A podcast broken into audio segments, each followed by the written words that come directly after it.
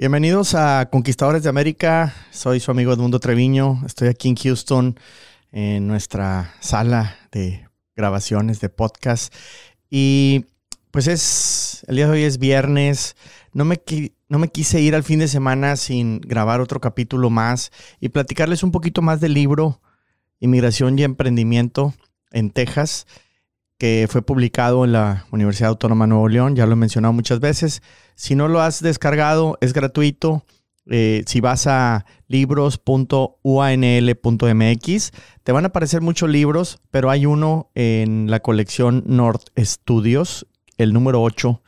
Ese es Inmigración y Emprendimiento en Texas, escrito por un servidor y en el que estoy describiendo o narrando muchos acontecimientos que me pasaron en una época del tiempo eh, en la que eh, decidimos emigrar a Estados Unidos eh, y abrir pues nuestro primer negocio. Este primer negocio, y de eso se trata el capítulo de hoy, de hecho le llamo la, una cadena de negocios o la cadena de negocios porque así es el, capítulo siguiente, el libro de, les he venido narrando en algunos episodios anteriores, pues fue un taller mecánico nada sexy. Nadie, no conozco a nadie en México que me haya hablado y me haya dicho, Edmundo, quiero abrir un taller mecánico para reparar camiones. Todos pensamos en comercializar productos, en abrir quizá tiendas en línea, eh, vender productos en Amazon, etcétera, pero nadie voltea a ver en muchas ocasiones, eh, pues, eh, negocios como el que nosotros abrimos. A mí me dio muchas oportunidades este, este taller, este centro de servicio, como yo le llamo, porque una de las primeras cosas que yo quise hacer, eh, una de mis primeras estrategias fue mantener un control administrativo muy estricto, generar mucha información. Me di cuenta que los talleres que existían pues facturaban en una hoja de papel, eh, o sea, perdón, en, en, una libreta básicamente, eh, en un talonario de papel, es lo que quería decir, y a mano te escribían la factura y ya, pero ¿cuánta información no genera los negocios y no la utilizamos? Entonces yo dije, yo sí la voy a utilizar. Empecé a facturar en Excel primero, después en un software que, adquirí. Eh, y inclusive eh, le ofrecí a, a, mi cuñada Rosy, que ella estaba recién graduada como contador público, que, me ayudara de manera remota. Hace, uff, 18 años quizá, 19 años, casi arrancando el negocio, que por cierto, este agosto cumple ya 20 años. Y en realidad tenemos más de 20 años, pero cumplimos 20 años en la ubicación donde estamos, que para mí fue como el verdadero inicio de, lo que es hoy eh, de Truck Savers. El caso es que eh, pues no existía el término home office y nosotros empezamos a hacerlo eh, con Rosy. Fue complicado porque no había la tecnología, aunque en aquel entonces utilizábamos el Nextel con walkie-talkie, escaneábamos las facturas y, no había tanta conectividad, etcétera. Pero bueno, empezamos a desarrollar mucha información, empezamos inclusive a llevar nuestra propia contabilidad y eso nos empezó a, ayudar mucho eh, en entender muchos, muchos temas. Yo recomiendo mucho que si tú tienes un emprendimiento, una empresa, trates de tener un contador dentro de la empresa y que seamos muy creativos. Eh, lamentablemente en México se gradúan muchísimos administradores de empresas, contadores públicos y no hay suficientes empresas o eh, creemos que no hay suficientes empresas para contratarlos. Pues si tú no puedes meter a tu nómina a un contador titulado, pues ¿por qué no te apoyas de algún estudiante? Eh, que le pueda servir a él por la experiencia y que le pueda servir a ti por la información que vas a poder generar. Pues empezamos eh, con, este negocio, pero uno de los temas de los que nosotros quisimos ser diferentes, porque siempre he querido que cualquier negocio que yo tenga, en el que yo esté involucrado, sea diferente. No me gusta ser más del montón. Quiero trascender. Y eso yo lo llevo a los negocios con todas las limitantes que podamos tener, pero las llevo al negocio. Y uno de los temas que nosotros dijimos fue, vamos a sacrificarnos muchísimo a título personal y vamos a reinvertir todo lo que generemos en comprar inventario. Eh, vamos a comprar refacciones. Y poco a poco nos fuimos convirtiendo en un taller que no nada más eh, reparaba, sino que tenía piezas o, refacciones en stock, en inventario, y de esa manera empezamos a agilizar primero los servicios, a realizarlos muchísimo más rápido porque no teníamos que salir corriendo cada vez que llegaba un cliente a, buscar piezas, sino que empezamos a, invertir en ese famoso 80-20 y empezamos a lo más popular a tenerlo en stock. Pero también al ir invirtiendo, eh, empezamos a encontrar oportunidades.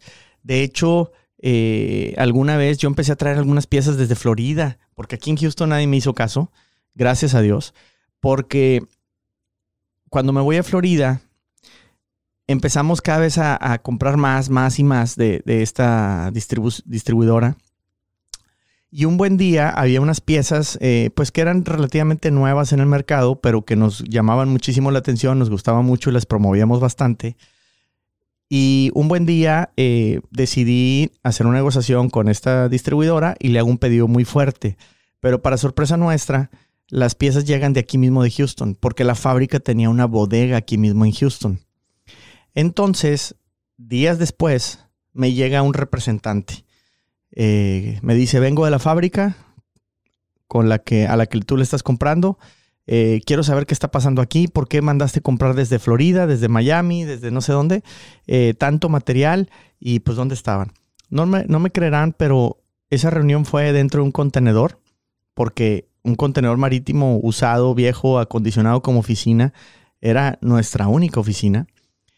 En ese momento trabajamos a la intemperie, el taller no tenía ni baños, era un portátil y este gringo que para mí se ha transformado o fue en su momento un gran ángel, ahora amigo y ahora también en ocasiones hasta socio, porque me apoya en muchos eh, proyectos.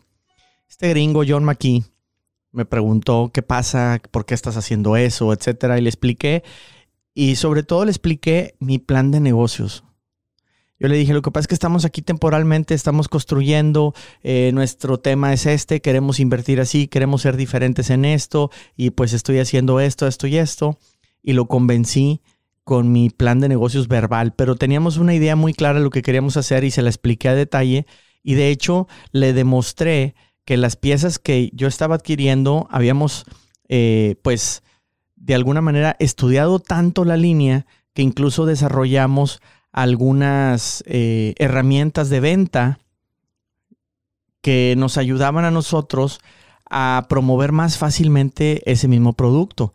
Se quedó impresionado que incluso yo ya tenía más información de la línea que él representaba que él mismo y que tenía herramientas de venta que ni la fábrica le habían otorgado. Entonces cuando ve todo esto, no podía creer que estuviéramos dentro de un contenedor. Entonces me dice, ¿sabes qué? Eh, lo que vamos a hacer es, eh,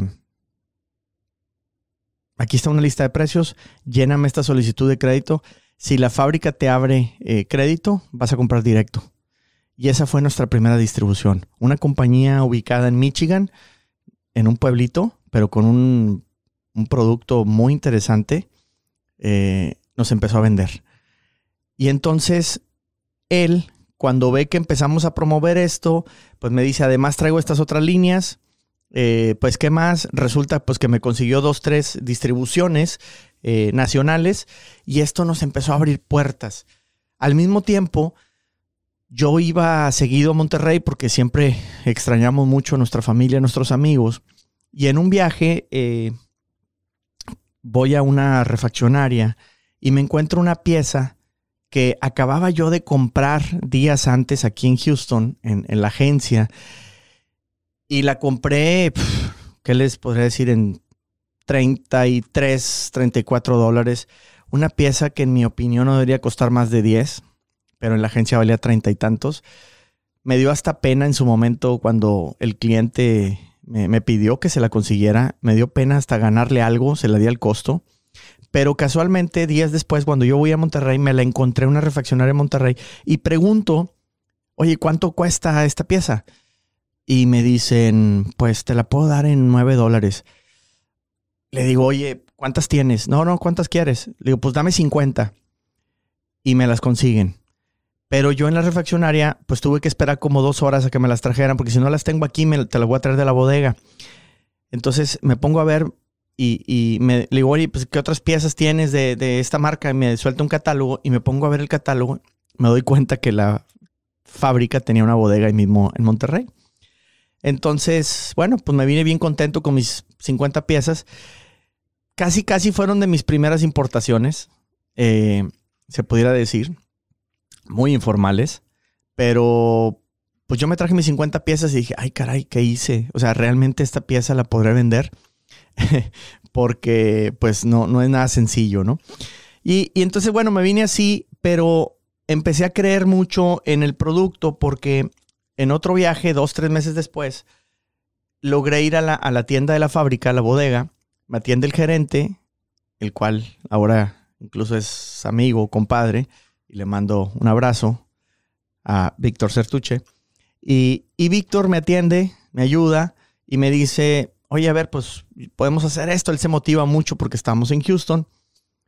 Y me cotiza la misma pieza, pero ahora en 7 dólares y fracción. Y yo, wow, está genial. Entonces, eh, pues él me convence de que invierta un poco más. Para eso yo ya empezaba a comprar de dos, tres refaccionarias, etcétera, y empecé a traer producto. Bueno, les platico mi primera importación, ya formal. Yo en el puente empezaba a preguntar, oye, ¿cómo le puedo hacer para traer? Y me decía, no, existe un procedimiento que es una importación informal, se hace aquí mismo en el puente y no sé qué rollo.